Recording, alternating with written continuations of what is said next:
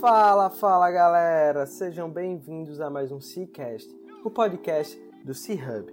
Eu sou Guilherme Oliveira, fundador e CEO do C-Hub Coworking, e estamos aqui em mais um episódio do nosso podcast. Nós acreditamos que um ecossistema conectado, ativo e forte é o caminho para construirmos um ambiente de negócio que todo empreendedor deseja estar inserido. Compartilhando informações e experiências, esperamos estar ajudando a todos que estão nessa missão conosco. E toda semana trazemos aqui um empreendedor que está disposto a colaborar conosco nessa missão. Antes de darmos start à nossa entrevista, gostaria de fazer um pedido. Para nos ajudar a levar esse conteúdo e outros para mais e mais pessoas, tira um print da tela do seu celular e compartilhe nas suas redes sociais. E não esquece de marcar arroba Isso vai ajudar a gente demais a chegar no ouvido de mais e mais pessoas. Simbora para mais um episódio.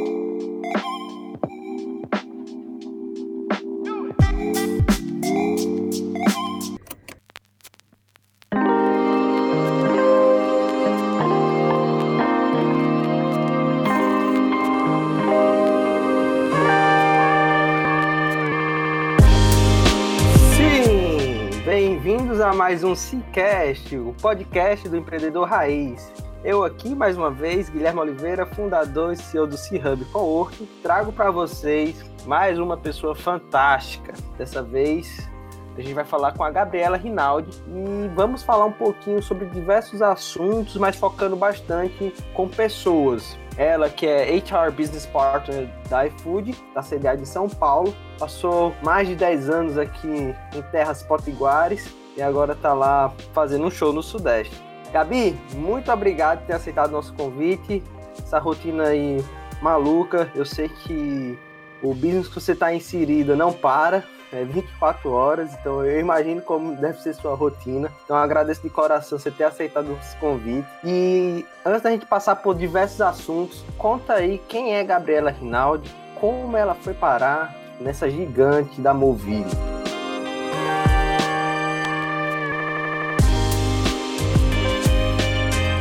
Prazer é meu, eu que agradeço por esse espaço aqui, esse papo contigo.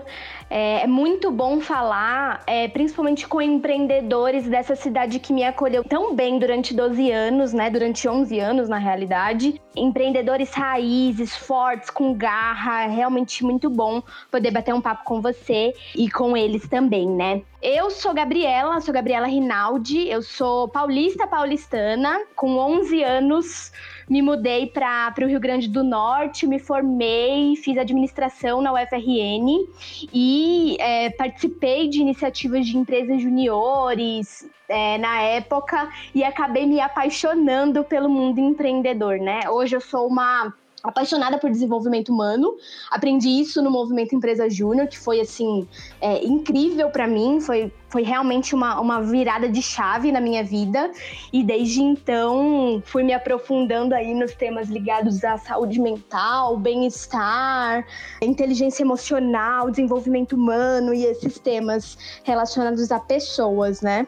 Depois disso, Trabalhei também no Sebrae por um tempo com algumas consultorias de gestão e tecnológicas. Passei também pelo grupo Saraiva Maia, que é um, é um grupo de óticas aí de Natal. Então, a Graciosa Optical e Gran Optical, não sei se vocês conhecem fui parte do time de marketing desse pessoal. É, foi um desafio assim muito grande de sair um pouco da minha caixinha de pessoas e viver um pouquinho do mundo do, do marketing, de negócio, de business. Foi incrível, mas as experiências só me deu a maior certeza de que eu amava é, desenvolvimento humano e amava é, trabalhar com pessoas diretamente ligado a isso, né? Experiência de pessoas. Isso me fez é, ter uma vontade gigantesca de, de trabalhar nesse âmbito, mas não em qualquer empresa, numa empresa que tenha impacto real no Brasil. Em uma empresa de tecnologia, em uma empresa latam, e que está trazendo e está muito à frente das tendências de mercado, assim, é, nesse contexto. Aí que eu conheci a Móvile, né? Então a Móvile é uma holding, ela tem várias empresas aí dentro desse guarda-chuva. Uma delas é o iFood. Acabei me apaixonando, participando nesse processo seletivo. E hoje sou BP, né? Sou BP da área, atendo as áreas de logística, de data, de data, de AI e de innovation no iFood. Isso é um pouquinho de mim. Fantástico. E você passou aí por boas escolas. Eu acho que o movimento Empresa Júnior é fantástico. Tá formando aí baita empreendedores para o mercado. É, é, você vê a diferença né, dos profissionais que passam por essa experiência. E você aí é mais uma prova de que o movimento funciona e tem que ser cada vez mais incentivado. Sebrae também. Sou apaixonado pelo Sebrae. Eu fui estagiário do Sebrae. Então, 17 aninhos estava lá, naqueles corredores. Sim. Então, foi uma, uma boa escola para mim também. E antes da gente falar sobre assuntos mais específicos da, da parte de, de BP, traz pra gente, né? O, o que é esse nome bonito? O que é que significa? Beleza. BP, o que, que uma business partner faz? Quando, quando eu falo BP, logo na minha cabeça vem a imagem de um logo, de um elo. Um elo. A BP está no meio desse elo entre o negócio, então entre o business e as áreas especialistas de people. Então a BP vai entender quais são as necessidades do negócio e traduzir para quem é especialista. Então eu sou, eu faço um papel como BP mais generalista, que abraça mais os projetos mais cross da, do, do negócio e traduzo isso para as áreas especialistas e faço o contrário também. Então, quando a área especialista precisa de alguma coisa mais específica, eu levo para o negócio. É basicamente isso que a gente faz. Aqui na nossa estrutura, a gente é dividido por, por áreas de negócio. Eu atendo três áreas dentro de logística, né, de data, de, de AI e aí existem várias outras BPs que atendem essas áreas também para fazer exatamente esse elo. E assim, de forma mais prática, a gente atua no planejamento de talentos, a gente fala sobre pipeline de liderança, a gente fala sobre mudanças organizacionais, a gente fala sobre estrutura, desenho organizacional, a gente fala sobre ações de gestão, de desenvolvimento, engajamento de time. A gente tem um relação, uma relação bem forte aí com as lideranças da companhia. É basicamente isso que a gente faz. Nosso trabalho é realmente fazer o, o elo entre o negócio e as áreas especialistas, tá? Massa, legal. Você, quando chegou no iFood, já, já sabia que seria desafios nesse sentido? Como é que foi esse processo até sentar nessa cadeira que você está hoje? É, não, não sabia que eu ia sentar nessa cadeira. A única certeza que eu tinha, e aí de outras experiências, né, que eu, que eu já tive, informais, empíricas, como estagiária, enfim, eu, eu, sabia que eu queria estar em People, e eu sabia que eu não queria também. Eu sabia que eu não queria departamento pessoal por diversos motivos, assim. Então, se eu tivesse na cadeira de desenvolvimento, eu tava feliz, de recrutamento, eu tava feliz. E, BP, para mim, também foi uma grande novidade. Eu não sabia o que era CBP antes de, antes de chegar. Me alocaram mesmo pelo, pelo perfil é, mais generalista, né? E, e fui aprendendo e ainda tô. Tô há sete meses no iFood. Tô aprendendo. A cada dia que passa é uma novidade, tanto de business quanto de people. É, é, incrível como, como tudo, tudo muda muito rápido, como a gente, quando a gente acha que aprendeu tudo, ainda vem, vem um novo dia, vem uma nova semana e dá um tapa na cara da gente, assim, falar, não, você tem muito, muito ainda para aprender. É, é basicamente isso, assim, também não sabia o que era antes de sentar nessa cadeira, não. Massa. E o que é que você visualizou como o maior aprendizado no início desse cargo. Como é que foi esse onboarding que o iFood fez para ti que, e os aspectos que mais te surpreenderam? Dizer, cara, isso aqui eu não imaginava que era assim. É, eu passei por Sebrae, eu passei por uma rede grande aqui do, da nossa cidade, que é a Graciosa, mas isso aqui me chamou a atenção. E, tipo, toda empresa deveria estar tá fazendo isso. Nossa, quando você fala isso, na minha cabeça vem logo bem claro um ponto assim. Eu sou administradora, né? Então, na minha cabeça, tudo tem que ter processo, tudo que tem que ser muito fechadinho, dentro da caixinha, bem estabelecido. E a minha experiência aqui é, no iFood quebrou todo esse paradigma na minha cabeça. Para mim, uma das maiores fortalezas que, que uma, uma organização com alma de startup tem é esse poder de adaptação e personalização. Então, a gente se adapta muito rápido, a gente tem sede de tendências e, e traz isso para dentro muito rápido. A gente consegue personalizar os processos de acordo com, com o cliente que a gente está atendendo muito rápido. É, essa minha cabeça de, de processo, de ter tudo mapeado, de ter tudo certinho, controlado, foi por água abaixo, assim. Eu, eu prefiro muito mais ser um bar pequenininho que anda muito rápido, se adapta, do que ser um naviozão todo bem estruturado que demora muito para fazer mudanças. Eu acho que esse foi meu maior aprendizado assim em linhas gerais. Entendi, legal. E isso é um aspecto das startups, né? Tem que estar disposto a estar se adaptando rápido e crescer rápido. E até pelo fato de, eu acho, do iFood estar agora em âmbito Latam, isso aí é uma habilidade essencial que o time tem que estar desenvolvendo. Porque o é. Brasil já é gigante. Você comparar Sudeste com Nordeste com Norte, a gente já sabe que tipo, poderia estar comparando três países aí. Uhum, muito então, plural. Quando a gente vai para os países ali, os latino-americanos, né, tipo Bolívia, Colômbia, a gente vai encontrar diversidades assim que nem, a gente nem imaginaria.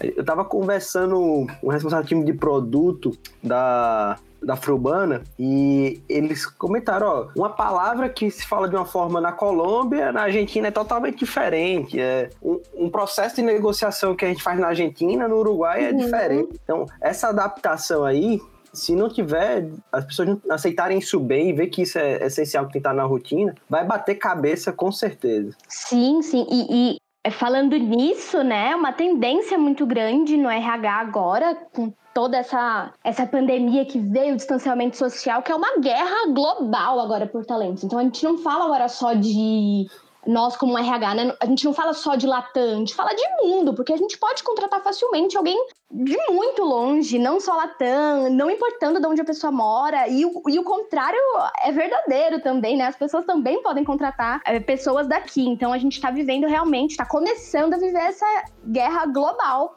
por talentos a gente precisa se adaptar. Linguagem, é benefícios, é salário, é estrutura, home office, sistemas, enfim, tudo, tudo precisa se adaptar nesse contexto também.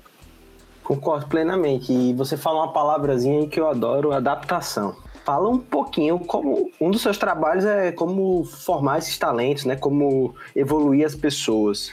E como é que está sendo isso de forma remota, né? Qual foi o teu maior desafio de fazer o seu trabalho de forma remotamente? Que eu sei que o contato é um negócio importantíssimo, né? E aí você teve que se virar nos 30 para fazer tão bem quanto. É, isso foi e continua sendo um grande desafio. Acho que não não só para o contexto de people, para o contexto do negócio como um todo, mas para gente especificamente, que cuida de gente, a gente sente muita dificuldade. Porque um simples feedback não verbal, as pessoas já tinham, já sentiam como que estava o clima. A gente era um termômetro vivo lá dentro da organização, né? Pelo feedback, você chegava, você via como, como as pessoas estavam. Era muito mais rápido de sentir isso. Realmente a gente teve que, de forma obrigatória, né? Antecipar esses planos de, de trabalho remoto. E hoje a gente, a gente vê que Fortaleza que, que foi isso, né? Assim, mesmo que, que a gente não consiga ter presencialmente, sentir as pessoas presencialmente, aos poucos a gente vai adaptando os nossos one-on-ones, os nossos sistemas, os nossos ritos, né, enquanto companhia, é, para conseguir sentir, sentir mais de perto o que está acontecendo e endereçar ações também. Acho que é isso no geral. Massa. É, eu tô adorando que você está deixando as deixas bem prontinhas para mim, viu? Só tô Aproveitando pro gol agora. eu, pessoalmente, eu tenho uma baita dificuldade de implementar o one-on-one. E aí eu queria entender de você como é que você vê esse processo, até dar dicas para o pessoal, explicar também o que é o one-on-one, tá? E quais são os benefícios e boas práticas para estar tá implementando dentro de qualquer empresa. Tá, legal. One-on-one nada mais é do que um feedback, um momento de feedback, uma conversa com o seu liderado ou com o seu par, enfim, com alguém que você quiser conversar. Normalmente a gente faz one-on-one com as lideranças, as lideranças fazem one-on-one com os seus com os seus diretos, para falar sobre alguns temas e oportunizar esse momento de feedback, tá? É, nesse momento, normalmente, é falado sobre trabalho, então sobre escopo de trabalho, sobre demandas, sobre, enfim, contexto do negócio. E além disso, e na minha opinião, o mais importante, você fala sobre desenvolvimento e carreira. Então você vai para a parte pessoal. Então, além do trabalho, além das demandas, metas, enfim, métricas, você entra no contexto do colaborador. Então, você pergunta, primeiro, como que tá ele ou ela? A, pessoa mesmo, né? Então, como está o contexto familiar, o contexto é, relacional, o contexto de saúde, de intelectualidade. Você entende mais essa questão de como a pessoa tá e fala sobre desenvolvimento, né? Então, é, quando a gente fala de carreira, qual é a lacuna, qual é o feedback que eu posso te dar como presente nesse one-on-one para você alcançar aquele step que você quer alcançar, quantos degraus faltam para você chegar nesse cargo, enfim, é um momento de, de papo, de conversa, de retornos, de feedback, só você e a pessoa. É basicamente isso. Existe alguma rotina indicada para estar tá fazendo esses one-on-ones ou o que é que você indica, Gabi? Tá, eu, eu não gosto muito de, de, fechar. Eu acho que cada time, cada negócio tem um, tem um contexto e, e demanda periodicidades e rotinas diferentes. Eu, por exemplo, tenho um one-on-one quinzenal e funciona. Mas tem gente que tem um one-on-one bimestral e funciona. Tem gente que precisa de um apoio maior e que está passando por algum, por algum momento desafiador e tem um one-on-one semanal beleza, eu acho que é muito mais de entender o contexto, as necessidades e usar o one-on-one como uma ferramenta aí super valiosa para que isso aconteça de uma forma mais rápida, né? De uma forma mais gostosa.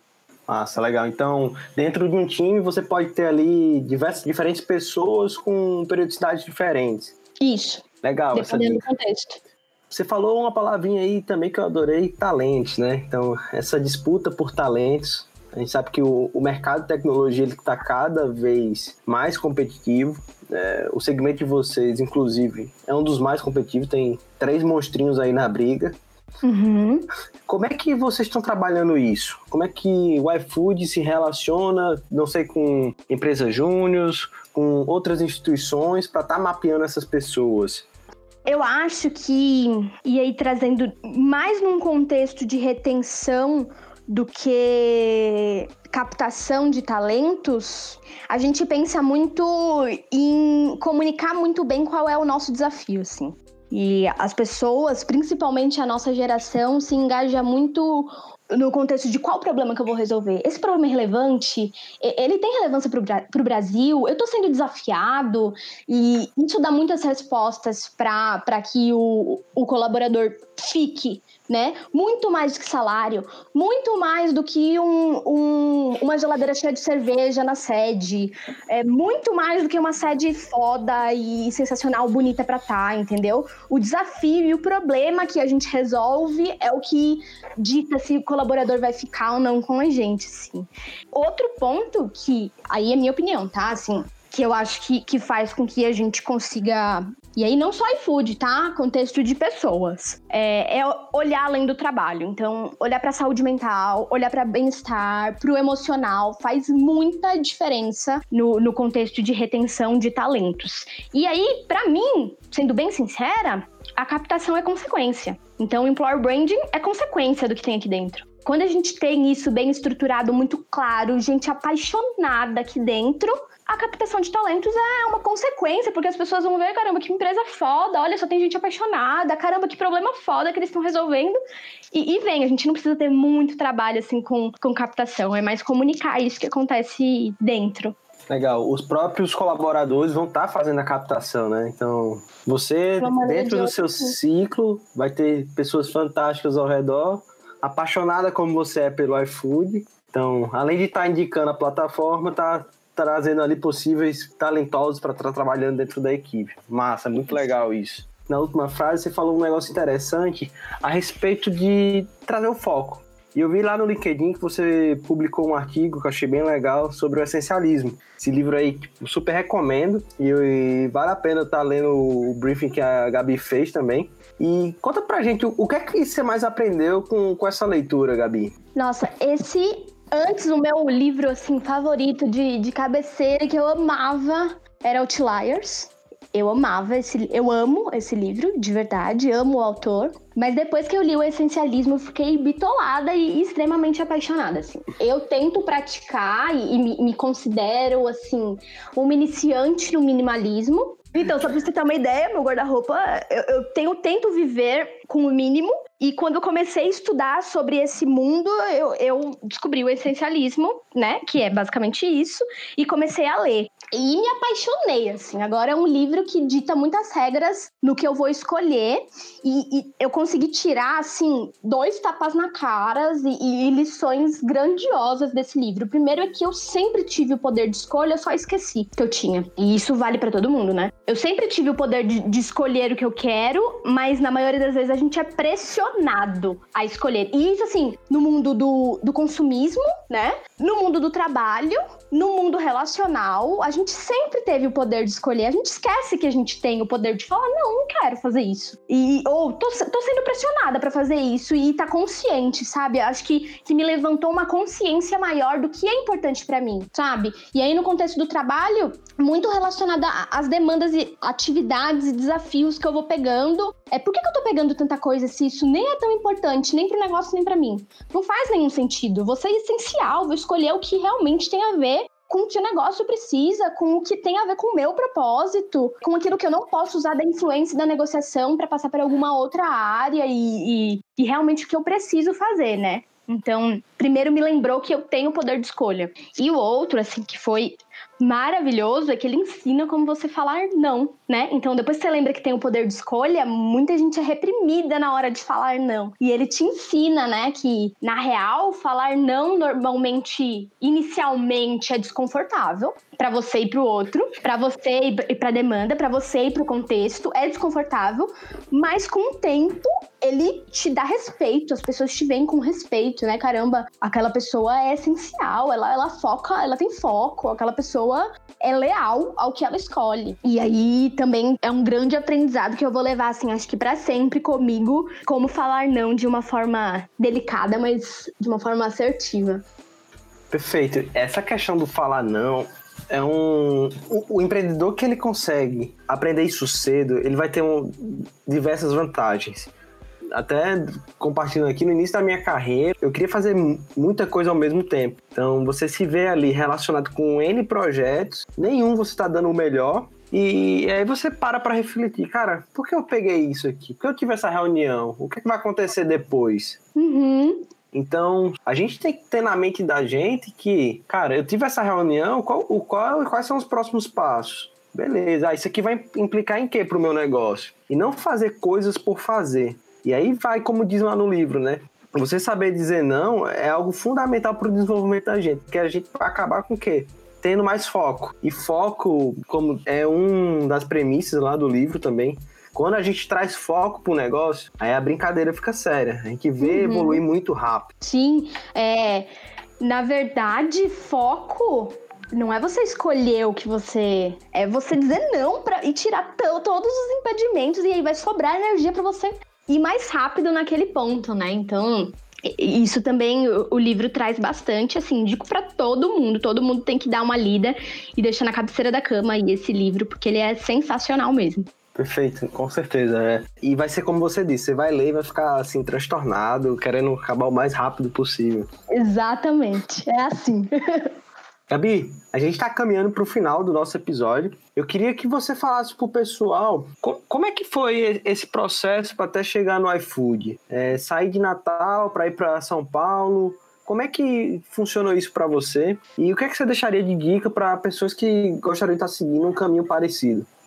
Eu acho que de, de primeiro, e aí trazendo para um contexto bem pessoal, a gente se sabota muito, muito, muito, muito. Se tem de uma coisa que eu consegui ver morando 11 anos aí, é que tem muita gente foda, mas foda, que não sabe que é foda. E por isso se sabota e acha que tem que se contentar com o mínimo. E, e isso não é real, não é realidade. Então, sei lá, uma síndrome do, do cachorro vira-lata mesmo, sabe? De achar que é pouco, mas na real não é, as pessoas são fodas. É, tem muita gente foda aí e que pode muito. Primeiro, eu acho que, que o primeiro ponto é trabalhar essa, essa questão de autossabotagem, que eu pelo menos tinha bastante também. É, de, de pensar grande, de enfim, é, se sentir capaz mesmo de, de galgar é, coisas novas, né? E coisas grandes. Eu acho que de primeira coisa é isso. E de segunda, segundo ponto, assim, bem importante, é no final de 2018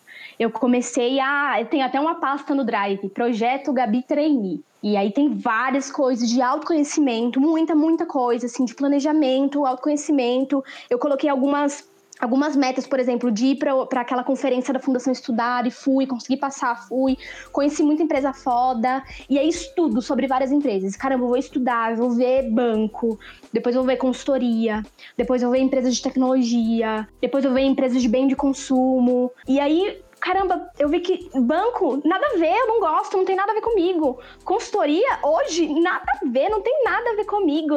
Nossa, não, não ia aguentar esse contexto, não ia aguentar essa realidade. Aí, tecnologia, caramba, nunca tinha pensado. Descobri estudando as empresas, falando com gente de dentro é, do que eu gostava. Então, acho que de dois pontos assim que foram importantes para mim. O primeiro foi controlar minha autossabotagem então mental, pessoal mesmo. E o segundo é escolher estudar muito sobre as empresas que fazem sentido para mim, fazem sentido com o meu perfil, fazem sentido com o meu planejamento para o futuro é, e não e não deixar as outras pessoas escolherem por mim, saca? Eu não deixar um recrutador chegar em mim no LinkedIn e deixar me levar e na real eu vou escolher a empresa que eu quero trabalhar, entendeu? Eu vou escolher, não não é o recrutador que vai me escolher. Eu acho que, que, que é nesse sentido, assim, de identificação. Fantástico, fantástico. Acho que você deixou aí um belo testemunho, muito massa.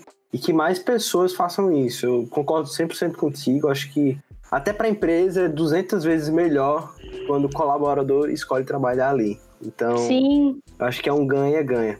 Se você pudesse mandar uma mensagem no ouvido de mais de 10 milhões de pessoas, qual mensagem você passaria?